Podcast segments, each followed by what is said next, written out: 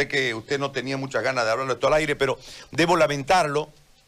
Eh, el episodio que usted está viviendo en este instante, pero entiendo que en la interesa de tener la convicción de que está haciendo lo que debe hacer, eh, el tema laboral, lamentándolo mucho, será un tema que deberá esperar para después, para ver si, si, si, le reponen su cargo, etcétera, etcétera. El tema es que hoy usted es un desempleado más de la pandemia.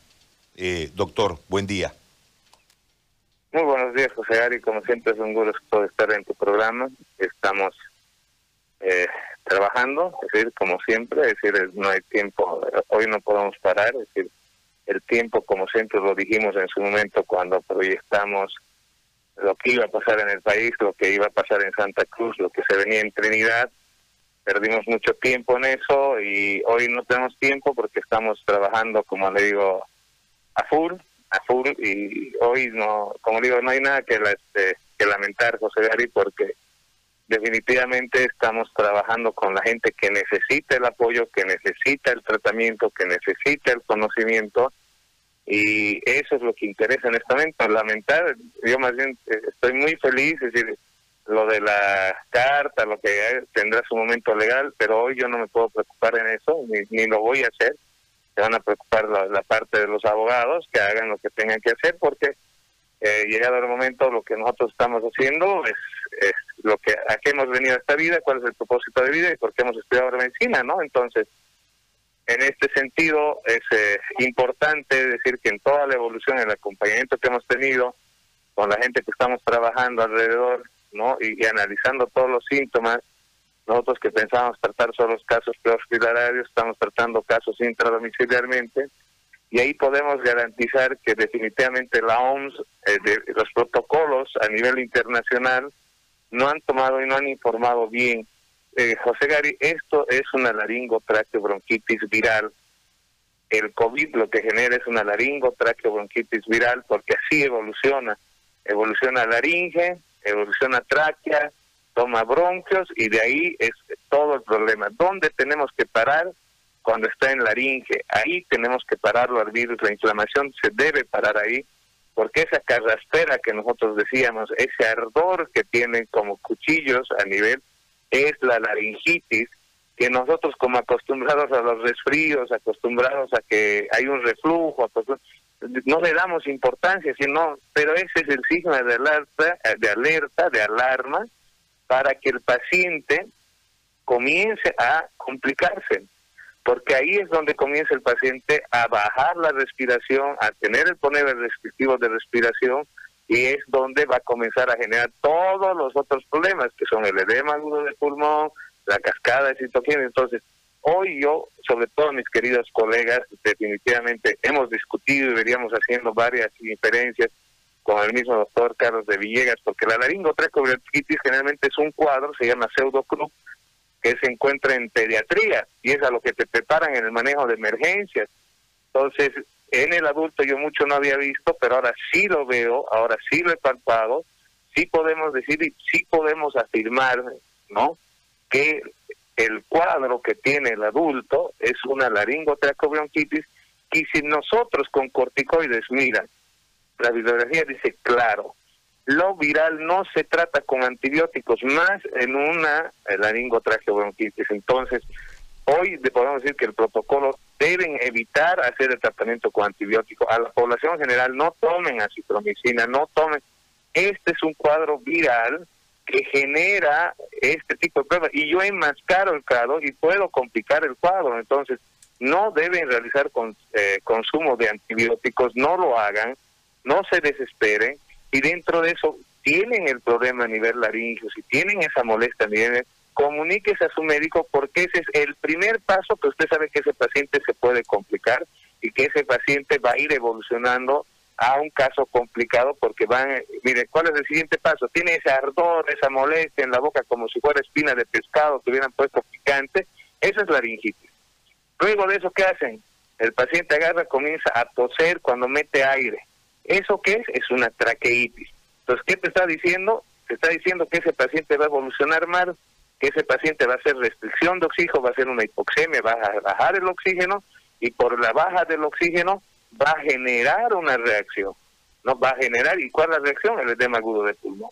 Y así va a ir evolucionando José Gary hasta que toma el albión. Entonces, hoy tenemos que decir a todos los profesionales, no solo de, Bolivia, a, nivel general, yo no sé cuánto hemos avanzado, es una laringo bronquitis producida el SARS-CoV-2 en Bolivia. La mayoría de los casos que se complican inicia con una laringo bronquitis y con todos los datos estadísticos que estamos generando lo vamos a demostrar en su momento que este problema se puede solucionar. ¿Con qué se soluciona, José Gary? Con corticoides, señores.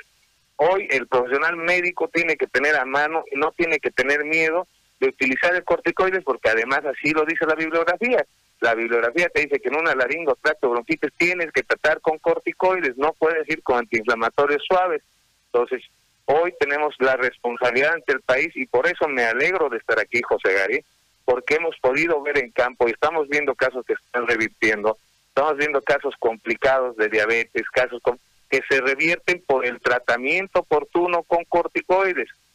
Comenzamos con antiinflamatorios, comenzamos con, con antigripal en el estadio 1, pero si ese cuadro me comienza a generar esa carraspera, esa molestia a nivel laringio, yo ya tengo que comenzar a pensar en corticoides. Hay que sacar ese tabú es una laringo bronquitis cosegari viral, conocida como un pseudoclub en los niños por el tipo de patología que hace, y se puede tratar y se puede prevenir con corticoides. Es más, en este sentido yo te pedía, José Gary, ahorita en Guayamarín, en varios lugares ustedes ven los videos, por favor, tenemos que proveer de corticoides. Los profesionales tienen que ir y tienen que ser agresivos en su tratamiento de corticoides, tratamiento de corticoides. Olvídense de la citomicina, olvídense de los antibióticos. Hay etapas donde se tiene que utilizar antibióticos cuando son etapas que están con oxígeno, pero cuando comienza con esa carraspera, cuando comienza, no duden en ponerle corticoides porque van a salvar vidas. Ahora, doctor, ¿nos puede usted explicar desde su experiencia el proceso de evolución sintomática de la enfermedad? Es decir, el primer, el, el, cuando empiezan las complicaciones, ¿no? La sintomatología marca dolor de cabeza, todo lo que hemos venido hablando, pérdida de olfato, etcétera.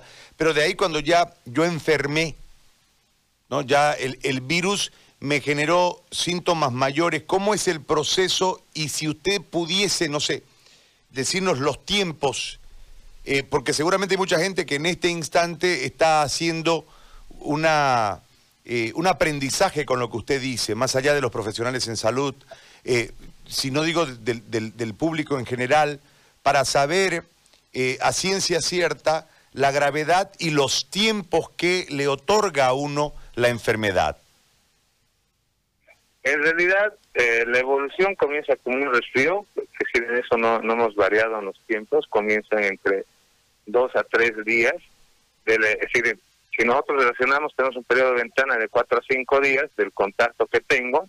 A partir del quinto día comienzan a hacer la sintomatología, eso es claro.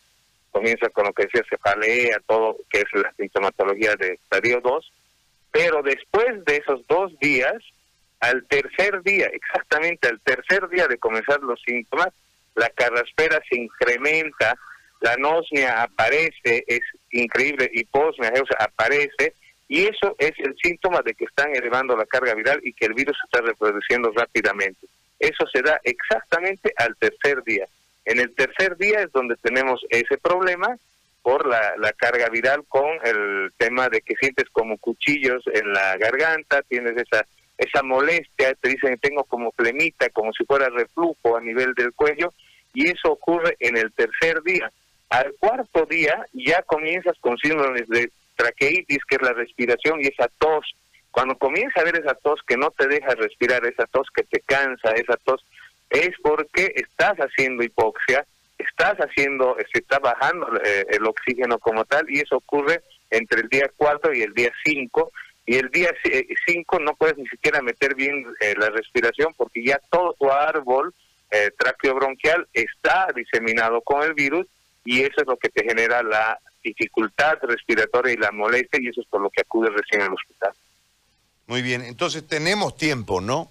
Eso es lo que quiero significar. Tenemos cinco días. Cinco días, es decir, nosotros en cinco días, ¿no? Mejor se dicen cuatro, porque en el quinto día es cuando ya comienza a, a tener las complicaciones más severas y es donde tienes que luchar para desinflamar porque no puedes desinflamar, intentas desinflamar, no puedes desinflamar eh, el protocolo de la caja petrolera que nos dio el doctor José Luis eh, Valverde, eh, utilizan bolos de dexa, de dexametasona, de corticoides, porque tratan de vencer a la inflamación, es decir, la inflamación es muy alta.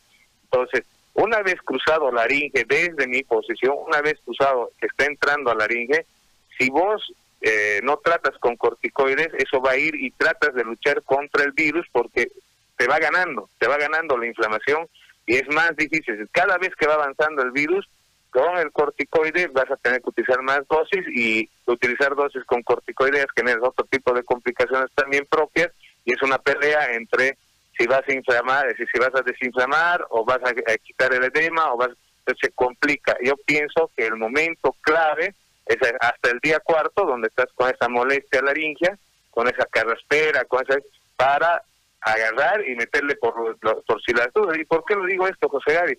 Porque no tienes tiempo de tener pruebas rápidas, no tienes tiempo. Aquí todos le piden placa, le piden tomografía, hasta que llegue la tomografía. Ese paciente en 24 horas ya te está entrando a la, a la sala de emergencia ya estás poniéndole en oxígeno, ya estás poniéndole en otros pasos. Entonces no te puedes dar chance ante la duda hoy que vamos a hacer salvataje también en Santa Cruz, ante la duda, ¿qué tienen que hacer? Tienen que aplicarle dexametasona, tienen que aplicar dexametasona y deberían estar correteando en este momento en todo lo que es Beni, Cochabamba también, si te das cuenta los datos de acá yo hace mucho tiempo lo proyectamos, todos debemos trabajar en la provisión oportuna de dexametasona y los profesionales en salud tenemos que ver claramente que el tratamiento para el SARS-CoV-2 no está en un paracetamol, está primero en antigripal y ibuprofeno cuando está en primeras fases para bajar la inflamación y si eso es vencido, si hay más fiebre, más molestias, no automáticamente tenemos que brincarle a lo que viene a ser los corticoides, ¿no? Es decir, no tenemos que tener miedo en los corticoides y tenemos que darle porque así bajamos la posibilidad de que se nos complique ese paciente. A ver, para ponerlo en blanco, doctor, ya en los días, yo entre el día 1 y el día 5, lo que denominan el periodo ventana, yo empiezo a hacer síntomas más o menos entre el día 4 y el día 6, ¿no ve? En el día 4 6, sí, más o menos. Ahí aplico el, tratamiento antigripal. De ahí, para adelante ya empiezo a tener otro tipo de complicaciones entre el 48 horas, 48 horas debería el ibuprofeno y el antigripal debería bajar todo lo que es fiebre, bajar todo lo que es la molestia, no tendría que tener espera, no tendría que tener nada en 48 horas. Si con eso no hay contenido, si con eso no hay contenido, tengo que brincarle a los corticoides. Le brinco a los corticoides. Ok. Y de ahí para adelante espero la evolución también. Y el suministrar corticoides debe ser absolutamente eh, por el médico, ¿no? No es uno solo. Perfecto. Eso queríamos nosotros tenerlo claro, doctor. Yo le agradezco, doctor, lo dejo trabajar, sé que tiene harto trabajo, este, y vamos a estar conversando durante el día. Le mando un abrazo. José Gary, como le digo yo, agradecido con ustedes, la verdad la tranquilidad de hoy es que podemos, ya lo conocemos al virus, lo que nos faltaba conocerlo, algo que quiero recomendar a todas las autoridades de Santa Cruz y sobre todo de, del Beni en general, por favor la provisión de oxígeno, la provisión de oxígeno.